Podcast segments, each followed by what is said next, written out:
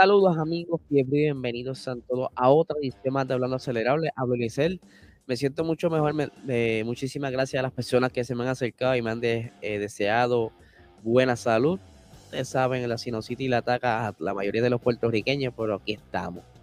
Eh, antes de comenzar el episodio, les cuento que hoy a las 12 de mediodía sale el episodio de Patreon. Para los que no sepan qué rayo es Patreon, Patreon es una plataforma donde nosotros subimos contenido adicional para todos los, los que están suscritos. Actualmente tenemos eh, tres tiers porque se añadió un tier más. Tenemos el de 10 dólares, que si te suscribes al tercer mes de estar suscrito a este tier, vas a recibir un vaso eh, de estos tipos Yeti que tú puedes meterle refresco, cosita y se mantiene frío en la de 8 dólares, que es la regular, como, como quien dice, y hay una nueva de 5 dólares que solamente tendrá acceso a todo el audio, o sea, los episodios que saquemos, vas a escuchar el audio y ¿verdad? si vas a decir contra, yo creo que vale la pena invertir por lo menos los 8 pesitos para poder ver el episodio, porque muchas veces mostramos cositas eh, como tal visuales, ¿verdad? Eh, así que nada, estén pendientes que sale a las 12 del mediodía. Pero ustedes saben muy bien que durante el día de ayer estuvimos hablando sobre Max Verstappen que estaba por firmar un nuevo contrato con su equipo Red Bull, ¿verdad? Ustedes saben que Max Verstappen lleva desde el 2016 en la escudería Red Bull y que desde, entonces no se ha movido y que ahora por fin confirman la, firma de ese contrato que se extiende hasta el 2028. Por ahí están viendo Ahora en pantalla estoy añadiéndolo aquí para que puedan ver. Ahí está. Déjame agrandarlo para que puedan verlo mejor.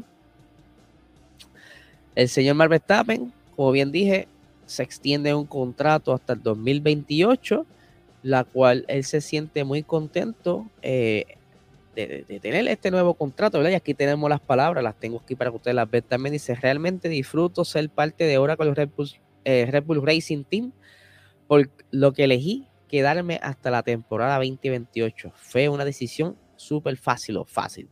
Me encanta este equipo y el año pasado fue simplemente increíble. Nuestro objetivo desde que nos unimos en el 2016 era ganar el campeonato y lo hemos logrado. Así que ahora se trata de mantener el número uno a largo plazo. Ahí bien lo vieron. El señor Maxi Maxi, que está súper contento por esa renovación. eh, eh yo creo que ha sido eh, uno de los pilotos que más ha estado en una escudería por tanto tiempo y que lo más probable si él continúa desempeñando, maybe se extiende hasta el 2023, 2030 y por ahí se retira, porque yo no quedaría tanto tiempo, al menos que todavía esté eh, dando delivery de, de, desempeño, ¿verdad? Que esté corriendo y esté demostrando que tiene buenos tiempos todavía. Eh, ¿verdad? Que se me olvidó explicarle. Hoy voy a dividir el episodio en dos. Voy a dar un par de noticias y la otra parte voy a contestar las preguntas que me hicieron por, la, por el story ayer en, Instagram, donde me estuvieron preguntando sobre cositas interesantes desde NASCAR hasta Fórmula 1. Así que vamos a ir poquito a poco.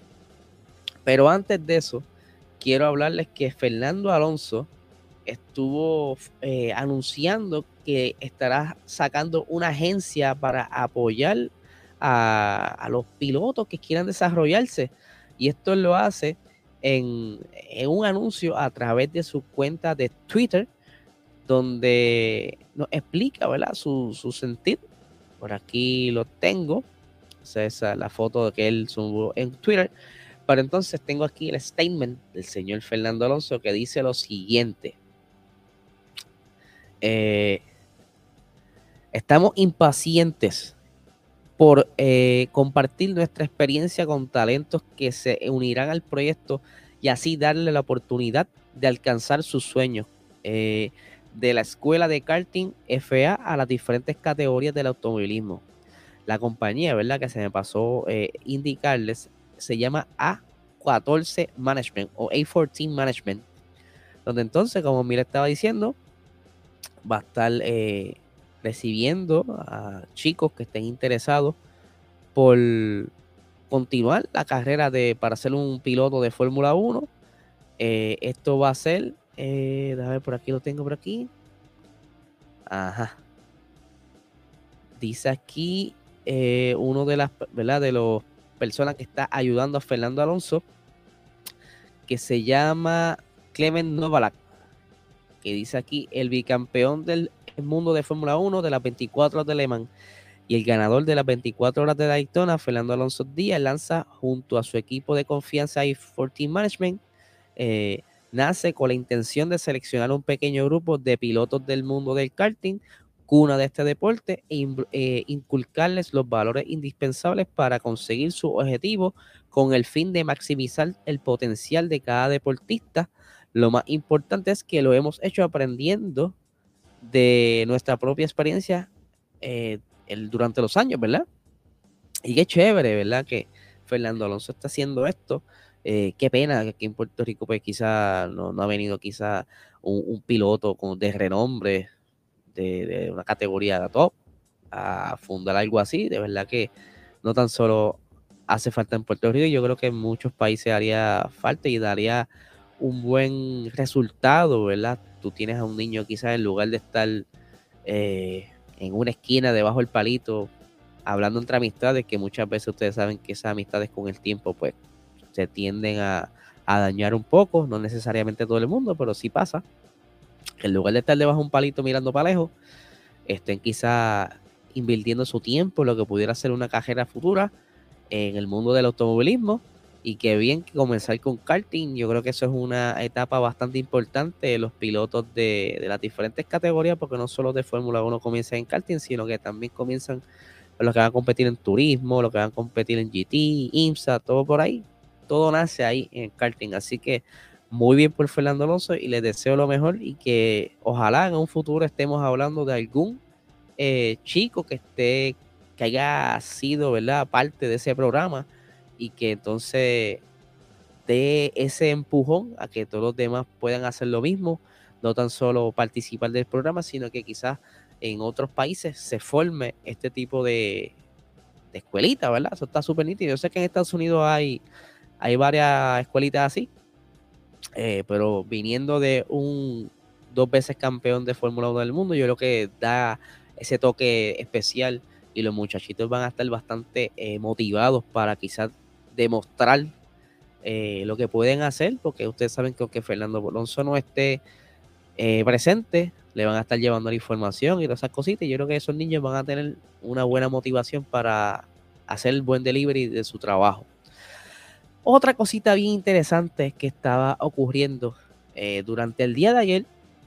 Ustedes saben que se estaba hablando mucho y ya llevo dándole paletas esta semana lo que es el tema de, de Haas pero es que tenía que tocarlo y es que está saliendo un nuevo rumor de que lo más probable ya Mazepin no esté corriendo en el equipo.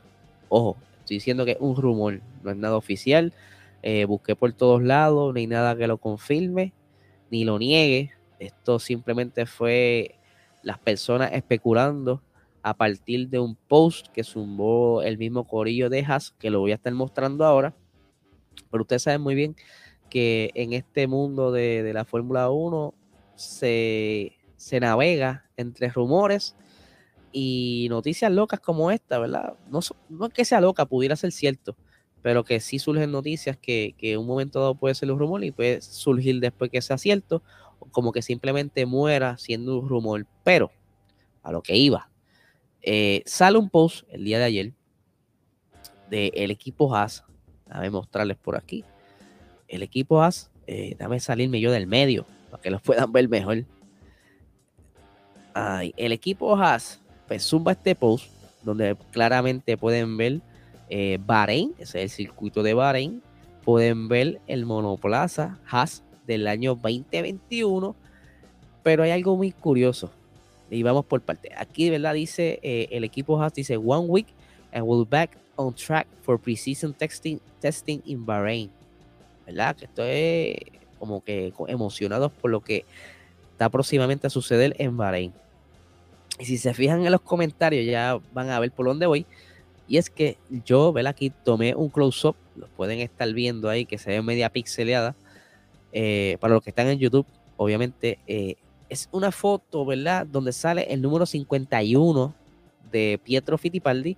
Obviamente esta foto fue tomada el año pasado cuando Pietro Fittipaldi estuvo sustituyendo a Román Grosjean luego de que él haya tenido ese accidente tan grave eh, eh, durante el Gran Premio la, en el circuito de Bahrein. Por entonces, como están viendo ya eh, los comentarios de las personas, me refiero a Bedel Family, que está por ahí, dice Pietro Confirm, y pone una carita como que de, una la ceja para y la otra bajadita, ustedes saben. Luego F1 Moments pone por ahí el número 51, y Fórmula Jones pone, hmm, ya ustedes saben que lo más probable quizás solamente sea por esta prueba Pietro esté practicando, no necesariamente sea que vayan a sacar la Niquita. Lo más probable es que lo incluyan dentro de los días de, test. Eso es lo que yo más me haría sentido. Eh, que quizás lo estén incluyendo dentro del programa de prueba.